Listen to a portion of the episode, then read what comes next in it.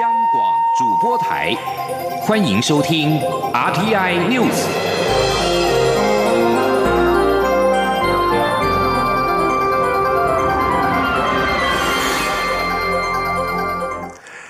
各位好，欢迎收听这节央广主播台提供给您的 RTI News，我是陈子华。从十一号开始，香港多所的大学学生响应三罢，港警并且首度冲入香港中文大学校园捕人，以及和学生爆发激烈冲突。在今天上午，理工大学也有数百人在校内和警方对峙，并且以杂物瘫痪了海底隧道交通。而香港教育局表示，基于安全考虑，全港在明天到礼拜天。继续停课。同时，继香港中文大学之后，香港大学以及城市大学也在今天宣布将提前终止本学期。而香港警方也在今天呼吁大专校院管理层不要容忍校园成为暴徒的兵工厂，并且表明如果有必要，警方一定会进入校园执法。而对于一连串的冲突，香港亲中建制派的港区人大代表田北辰认为，风波从头到尾都是政治问题，如不用政治解决，仅透过警。警察的行动难以平息动乱，他将以人大代表的身份去函国务院副总理韩正以及香港特首林郑月娥，建议若要情势降温，政府应该先承诺会在暴力冲突平息之后成立独立调查委员会。另外，美国国会以及行政部门中国问题委员会在今天发表谴责的声明，港府过度使用武力，并且呼吁中国当心破坏香港自治的可能的后果，像是面临美国以及国际的制裁。另外，香港。民主派政党香港众志也在今天引述美国共和民主两党议员的消息，表示，美国参议院最快将在这个礼拜内开始审议香港人权与民主法案，并且在二十二号感恩节假期之前完成立法的程序。而香港的紧张情势持续升高，陆委会在今天表示，除中文大学等周遭路障较多的学校之外，其他大学的对外交通都还正常。其实大部分人都自行返台，不过我。驻港机构一直在和各校的台湾学生会保持联系，若有需要就会主动提供协助。同时，陆委会也再度呼吁港府跟中共应以民为本，妥善回应人民的诉求。记者王兆坤的报道。陆委会副主委邱垂正表示，目前初步估计在台港生返台有三百七十人左右。未来如果有学生需要的话，驻港办事处设有二十四小时服务专线，可及时提供必要协助。邱垂正再次强调，执政者采取强硬的打压手段，无助香港繁荣稳定。北京与港府应回应民众的，不是子弹与暴力镇压，而是民主自由的承诺。他说：“我们希望港府及中共仍应以以民为本，理解民众对民主自由的期待，妥善回应人民的诉求，这才是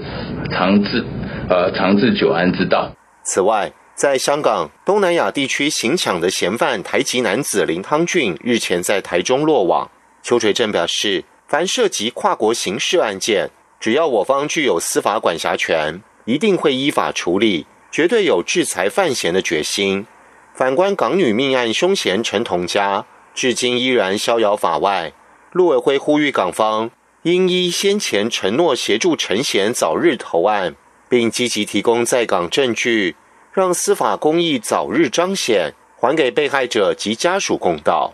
中央广播电台记者王兆坤台北采访报道。而另外一方面，根据统计，在香港大专校院就学的台湾学生共有一千零二十一人。教育部表示，截止到今天傍晚，已经有五百二十八人，超过半数返台。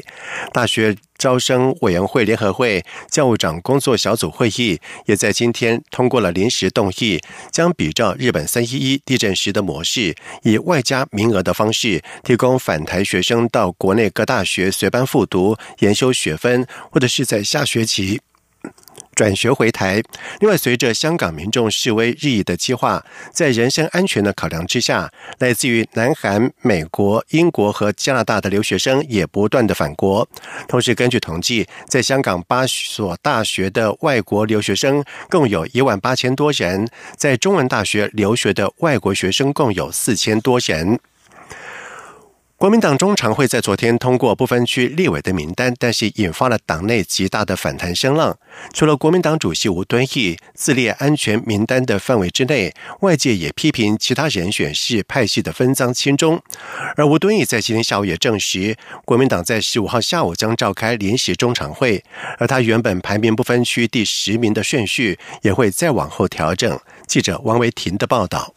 国民党中常会十三号通过三十四名不分区立委提名名单，但是名单阵容引发党内外抨击，包括排名第四的反年改团体八百壮士副指挥官吴思怀，第八名的前立委邱毅被质疑轻中，国民党主席吴敦义排名第十，落在安全名单范围内，被质疑是保卫大战，其他名单也被批评是派系分赃、筹拥亲近人士。不分区名单引发反弹声浪，传出国民党十五号下午将召开临时中常会，会议主题为“二零二零如何赢得总统胜选和国会过半”，再次检讨不分区名单内容。吴敦义十四号下午出席台湾国际发明得奖协会颁奖典礼受访时也证实，十五号将开临时中常会，把所有状况更有系统的决定。不分区名单经中常会通过，如果要改，也要经。过中常会同意，吴敦义也表示，部分区名单会有改变，他自己原本第十名的顺序也会再往下调整。吴敦义说：“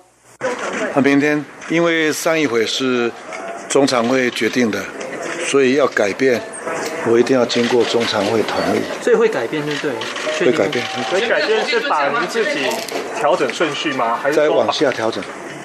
媒体追问是否会抽换有争议的名单，吴敦义并未正面回答，只说反正明天就知道了。媒体今天也追问吴敦义是否感到委屈，他回答不会觉得委屈。出席活动的国民党立委王金平表示，社会上看起来觉得这份名单有点奇奇怪怪，否则怎么会有这么大的反应？他表示，国会里面是否需要有能够作证的人领导党团？吴敦义愿意到立法院当然是好事。至于现在争议的，应该是在于排序和内容。如果名单能够调整好，相信国民党可以获得更多支持。中央广播电台记者王威婷采访报道。而至于在民进党方面，民进党不分区立委布局是一波三折，到现在仍然是持续卡关。民进党在今天中午十一点三十分继续召开中执会，预计讨论不分区提名委员会所提出的不分区立委的名单。但是因为党内对于不分区立委提名名单草案仍有意见，主持会议的党主席朱荣泰在下午一点宣布会议休息，延到四点再继续开会。而朱荣泰和各派系代表也转往了总统官邸继续协调。沟通，而根据了解，民进党提名委员会初步敲定的安全名单，原住民代表洪简廷会列名为第一，新住民代表罗美玲列为第二，而前歌魁尤喜坤列名第八，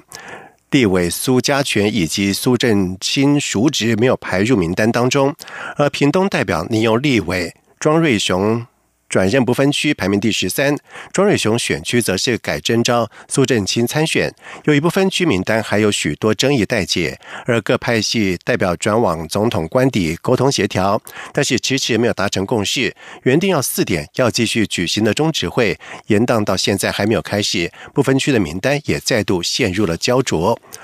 另外，红海集团创办人郭台铭跟亲民党总统参选宋楚瑜、台湾民众党主席。柯文哲的合作也备受各方的关注。外传郭台铭的幕僚将名列七名党不分区的名单，对此宋楚瑜在今天表示还没有做最后的定案，但是他很有诚意接受郭台铭推荐的人选。而至于民众党的不分区名单，柯文哲则是表示在后天就会公布，并且强调打仗一定不能够自我限缩，要破釜沉舟。争取更多的席次。若有台北市政府局处首长列入不分区，也会辞职，免得被议会质疑是党政不分。另外，有多个公民社团在日前展开了罢免高雄市长。韩国瑜的行动，中学会主委李进勇在今天表示，如果发生罢免案，连署查对的工作一定会在法定的时间之内完成。同时，他也提到，罢免以及后续补选等相关的经费，因为是属于地方选举，由高雄市政府负担。记者郑林的报道。中选会主委李进勇十四号到立法院内政委员会报告中选会一百零九年度预算。民进党立委刘世芳质询时提到，高雄已经有一些青年团体发起罢免韩国瑜，号称收到三十万份的罢免联署，罢免时间点可能落在明年。中选会有无阴影？李进勇表示，中选会明年虽然没有编列罢免相关预算，但若有预算需求，会向行政院申请第二预备金之应。不过，李进勇随后又改口表示，罢免相关。预算由高雄市政府负责。如果发生罢免案，明年哈，那包括要重选啊，这个经费，因为这个是属于地方的选举，这个经费要是高雄市政府来负责，不是行政院负责。对不起啊，刚刚口误了。刘世芳也问到罢免期程，如果查对时间够快，是否可能刚好落在明年一月总统选举期间？李建勇表示，十二月二十五号韩国瑜就任高雄市长已满一年，在那之后提出罢免案并没有问题。不过。过十二月二十五号到二零二零年一月十一号，仅不到二十天，要在二十天内进行查对联署的程序，时间并不够。刘世芳担忧，若罢免第一阶段通过，查对时间二十五天，可能碰上大选如火如荼进行的时候，希望补足高雄市选委会人数，不要因此延宕时程。李建勇回应，罢免案联署或提议的查对工作，都是由地方护政人员帮忙，一定会做好准备，按照法定时间进行。因为法定时间不容任何耽误。央广记者郑玲采访报道。在外电消息方面，为了对于拥核北韩的外交行动提供助力，美国国防部长艾斯培在出访首尔的途中表示，美国和南韩的军事演习有可能会缩减规模。北韩长久以来抗议美韩联合军演，谴责这是。为入侵预做准备，而针对陷入僵局的北韩武器计划谈判，平壤已经对华府设定年底的最后的期限，并且强调北韩的耐心已经快要耗尽。在美国总统川普和北韩领导人金正恩在去年的新加坡高峰会前，美韩曾经数度取消了联合军演。不过，双方如今计划在下个月展开一项联合的空中演习。埃斯佩今天将在南韩展开他的亚洲访问行程。而他在飞往首尔的途中表示，美航将根据外交需要或多或少的调整军演的态势。不过，艾斯培也表示，可能缩减联合军演的规模，不应被视为是对平壤的让步，而是一种让外交大门保持敞开的手段。北韩外务省北美事务局局长全正根在六号就美韩预定举行的军事演习抨击美国，表示这项宣告相当于敌对宣言，可能破坏两国的外交进程。美国在十三号承认艾尼兹为玻利维亚临时总统，美国国务卿蓬佩奥并且向他表达了祝贺之意。而在经过了数周的动乱之后，玻利维亚前总统。莫拉莱斯在十号递出了辞呈，在十二号前往墨西哥寻求庇护。艾尼斯则在未能取得法定人数的国会的会议上宣布成为玻利维亚新任的临时总统，并且在十三号获得玻利维亚宪法法院的支持。蓬佩奥发表声明表示，美国欢迎参议院。艾尼兹担任临时总统，而根据玻利维亚的宪法，并且符合美洲民主宪章的原则，带领他的国家度过这个民主过渡期。而六十岁的莫拉莱斯在十月二十号的总统大选当中，以些微的差距跨越当选门槛，赢得第四个总统任期。但是反对派之一大选舞弊，发起了街头示威，在示威失控造成伤亡以及军警倒戈的情况之下，莫拉莱斯终于是黯然下台。并且飞往墨西哥接受政治庇护。在经过了十一个小时的对峙，并且给巴西的右翼政府带来外交尴尬之后，委内瑞拉反对派领袖瓜伊多的支持者在十三号离开位于巴西利亚的委内瑞拉的大使馆。巴西外交部表示，当局为和平解决争端，派遣一名外交官设法说服这个诗人离开使馆。然而，委内瑞拉总统马杜罗的代表稍后也进入到这栋建筑物，为承认瓜伊多为委内瑞拉合法领袖的巴西总统波索奈洛制造一个棘手的情况。而这起事件在大使馆外引发了混乱，并且让巴西政府感到尴尬，因为巴西十三号跟十四号要在首都巴西利亚举办由主要新兴国家出席的金砖五国的高峰会。而金砖五国包括了有巴西、俄罗斯、印度、中国以及南非。支持马杜罗的俄罗斯总统普京以及中国国家主席习近平都会出席这项会议。委内瑞拉外长阿雷亚萨在推特发文表示。拜巴西当局的干预所赐，这起暴力占领了已经和平落幕。以上新闻由陈子华编辑播报，这里是中央广播电台台湾之音。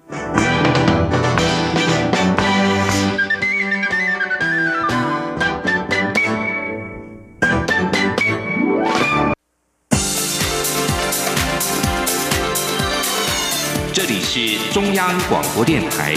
台湾之音。欢迎继续收听新闻。现在时间是晚上的七点十五分，欢迎继续收听新闻。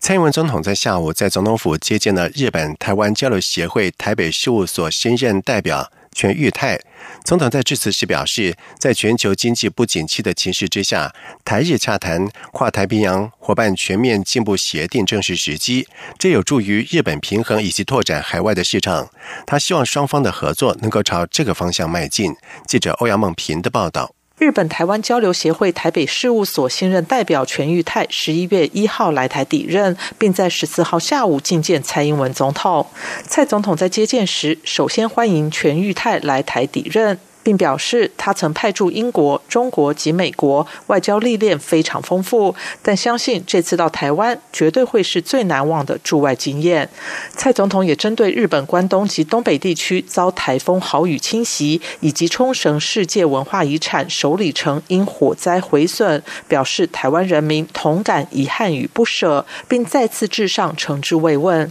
总统表示，每当日本或台湾遭遇灾害挑战时，双方人民都相。互扶持，共度难关。这次台湾除了有志工前往宫城县协助灾后复原，也热切响应首里城的重建募款。这份情谊已经超越政治及国界的疆域与藩篱。他也希望未来双方可以继续加强救灾的培训与合作。总统并指出，台日间的交流合作在过去三年越来越密切。今年三月的台美全球合作暨训练架构国际研习营，首次有日本共同参与对话。上个月台美召开的第一届太平洋对话，也邀请日本官员参与。他希望未来台日关系能有新的发展，像是跨太平洋伙伴全面进步协定 （CPTPP），现在正是洽签的好时机。总统说。在经贸方面，台日互为第三、第四大的伙伴贸易伙伴关系，在全球经济不景气的情势下，那么台日洽谈 CPTPP 这次时机，对日本平衡及拓展海外市场也有帮助。我们希望双方的合作能够朝这个方向来迈进。由于全玉泰日前曾在脸书上提到，他现在每天都在吃台湾美食，尤其喜欢吃牛肉面。蔡总统在接见时特别推荐台湾的猪肉料理，要全玉泰务必尝尝排骨饭、控肉饭，也欢迎他到台湾各地旅游，体验不同的风土民情与美景。中央广播电台记者欧阳梦平在台北采访报道。为了确保跨国婚姻媒合的经营品质，内政部部汇报在今天通过了修法，增列不法团体的防堵条款。未来从事跨国婚姻媒合的法人，若遭废止许可，代表人在四年内得不得再申请担任其他跨国婚媒的代表人或工作人员，以防堵不法团体另起炉灶。记者刘品希的报道。内政部指出，过去曾经有经营跨国婚姻媒合的团体，在遭到废止许可前后，另外申请成立新的跨国婚媒法人，续行不法，影响民众对法人的信赖。为了加强把关、阻绝并淘汰不适任者，内政部部务汇报十四号通过修正《财团法人及非营利社团法人从事跨国境婚姻媒合许可及管理办法》，明定遭到废止许可的法人代表人，在四年内不得再申请担任其他跨国婚媒的代表人或工作人员。相关修正草案将依法制作业程序，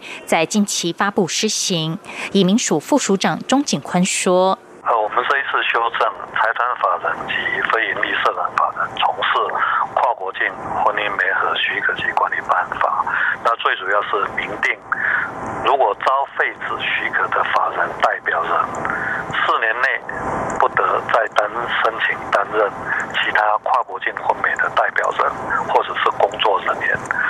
而且不得同时任职于不同的跨国婚美法人。那最主要是用来保障民众的权益。此外，内政部指出，如果违反相关法规，原本一律永久限制不得申请从事跨国婚媒。为了给予违法者自新的机会，并考量民众职业自由与比例原则，这次修法也调整管制年限，加以分级管理。对于只违反行政法规者，调整为管制四年；违反刑法等刑责较轻者，则管制十年，其余仍为永久管制。另外，为了简政便民，这次也放宽跨国婚媒许可证的有效期限，从原本的三年效期放宽为四年，以简化申请许可证的作业。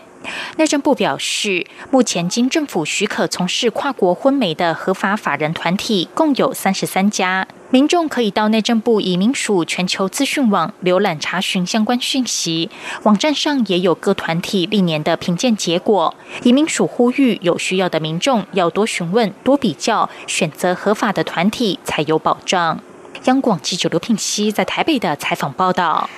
世界美食圣经《米其林指南》从去年起连续两年发行台北米其林指南之后，米其林指南亚洲区总监在今天特别吸收了交通部长林佳龙对外宣布，二零二零米其林指南将由台北、台中双城争辉。而林佳龙也期待有一就有二，有三不成立，在未来南部也有第三个城市加入世界米其林美食地图。记者杨仁祥、吴丽君的报道。台北米其林指南二零一八年首度发行，也让台北荣登世界米其林美食地图的第三十一个城市。不仅餐厅及主厨瞬间成为国内外旅客追星的目标，也带动台北整体的餐饮营业额较同期增加百分之五，成为台湾美食的领头羊。随着今年春天二零一九台北米其林指南的推出，米其林。指南亚洲区总监 Nicholas A. Shut 和台湾米其林董事长毛行健十四号特别携手交通部长林佳龙及观光局长周永辉，正式对外惊喜宣布，二零二零米其林指南将由台北、台中双城争辉。对此，曾经担任台中市长，而且还写过《佳龙带你游台中》这本书的林佳龙。受访时十分开心，也期待未来南部能有第三个城市一起被纳入世界米其林的美食地图。他说。呃，米其林指南现在两周年哈，从二零一八开始台北的这个指南，然后现在加入台中哦，在两周年的时候，我们能够扩及到台北以外的地方，那这个对台湾观光的国际行销非常的有帮助啊！我也期待有一就有二，无三不成立，未来也能够再往南部进一步有米其林指南的城市。对于台中得以确评中选，Nicholas A. Shad 指出，米其林的星级评选其实是反映当当地美食餐饮的整体品质状况以及潜力。尤其在决定是否将新的城市加入米其林指南时，有个相当重要的考量，就是他们希望这个城市不是只发行一本米其林指南就结束了。而是在未来很多年都可以一本一本持续评选下去，因此会特别关注当地美食餐饮业的整体品质、市场的广度及深度，以及未来发展的潜力等等。也正是在整体综合评估下，台中才会成为台湾第二个米其林城市。中央广播电台记者杨仁祥、吴丽君在台北采访报道。世界十二强复赛，中华队在十五号将交手美国队，预计派出侧头吴生峰先发。而总教练洪一中表示，由于东京巨蛋比较容易有长打，预赛结束之后就已经安排好吴生峰要对美国队制造滚地球出局。而中华队目前在超级循环赛的战绩是一胜两败，在十五号交手美国队的比赛是相当的关键。日本首相安倍晋三遭报疑似把每年春天举办的赏樱会公司私用，邀自己后援会成员参加。而安倍在十三号决定在明年暂时停办，但是在野党是磨刀霍霍，表明将会追究责任，并且要求赴国会备询说明。日本内阁官房长官菅义伟在今天表示，赏樱会是内阁官方的活动，也会邀请各国驻日大使，并未考虑到完全废止这项活动，在未来会针对邀请标准明确化以及透明化等全盘进行修正检讨。而 NHK 取得的赏樱会的邀请函当中，除了明载了安倍晋三事务所的名称跟安倍选区山口县下关市办公室的电话号码，也一并注明了赏樱会前一天由安倍后援会主办的会费制晚餐会的内容。同时，根据日本政治资金规定法规定，政治团体举办会费制的活动的时候，必须将收支。铭记在政治现金收支报告书的当中。不过，当年安倍晋三后援会的收支报告书并没有确认有记载后援会主办的晚餐会相关的收入。接下来进行今天的前进新南向。前进新南向。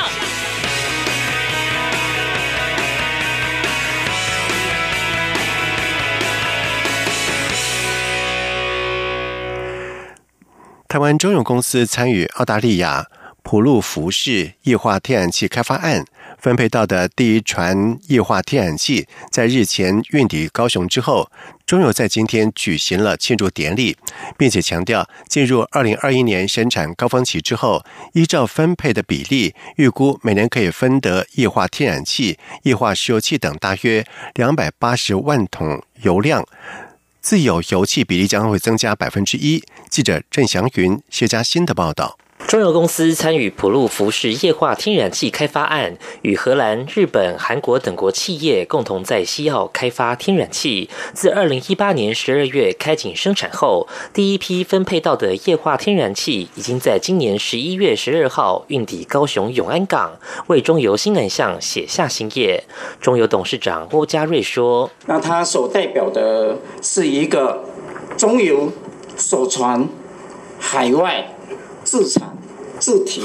哦，这样的一个意义，那也代表着我们整个新南向的一个政策呢。呃，在这个领域啊，我们又开启。另外，新的一页，这项号称世界最大浮式液化天然气计划，中油依照百分之五的参加比例，预估二零二一年进入生产高峰期后，每年可分得两百八十万桶油当量，拉高自有油气占比约百分之一，也就是二零二一年可达百分之三点四三。中油总经理李顺清说：“依照五 percent 的一个分配，我们可以拥有 LNG，哦，拥有 LNG 十八万吨。” LPG 两万吨，民间油六点五万桶，所以加总起来，相当于中油公司一年要进口二点八亿万，二点八亿桶油当量，占了一 percent，哦，对提高我们自有能源的比例，其实是贡献啊良多。此案加上伊叙斯计划，台湾进口澳洲天然气比例将达百分之二十四，仅次于卡达。中油也预估未来渴望持续增加。澳洲驻台代表高戈瑞则说，澳洲愿协助台湾达成能源转型目标，盼未来能成为台湾第一大天然气供应国。与此同时，澳洲也正在做能源转型，期待未来与中油也可以在新能源领域展开合作。中中央广播电台记者郑祥云、谢嘉欣采访报道。根据台湾证券交易所的统计，在十月第一上市外国企业本益比十六点八三倍，累计周转率达到了一百三十八点七二，表现亮眼。而目前已经有八家新南向公司在证交所挂牌，在年底前会更加入柬埔寨的公司冠新。证交所并且表示。会持续开发新南向案源，期盼能够协助企业成长茁壮，并且充实台湾的资本市场。证交所表示，日前跟资诚联合会计师事务所以及元大证券合作赴印尼雅加达、万隆等地招商，并且办理前进台湾资本市场说明会，赴台商大约有五十多位的台商企业代表到场交流，对于前进台湾资本市场展现高度的兴趣。同时，证交所表示，印尼和台湾在去年双边贸易总额高达有八十九亿美元，而截至到二零一八年底为止，台湾在印尼累计投资金额更是达到了一百七十九亿美元，显见印尼跟台湾往来密切。印尼拥有丰富的天然资源。二点七亿人口数更是居东协之冠，内需市场充满了成长性。自美中贸易增添不确定性以来，印尼地位是更显得重要。以上新闻由陈子华编辑播报，这里是中央广播电台台湾之音。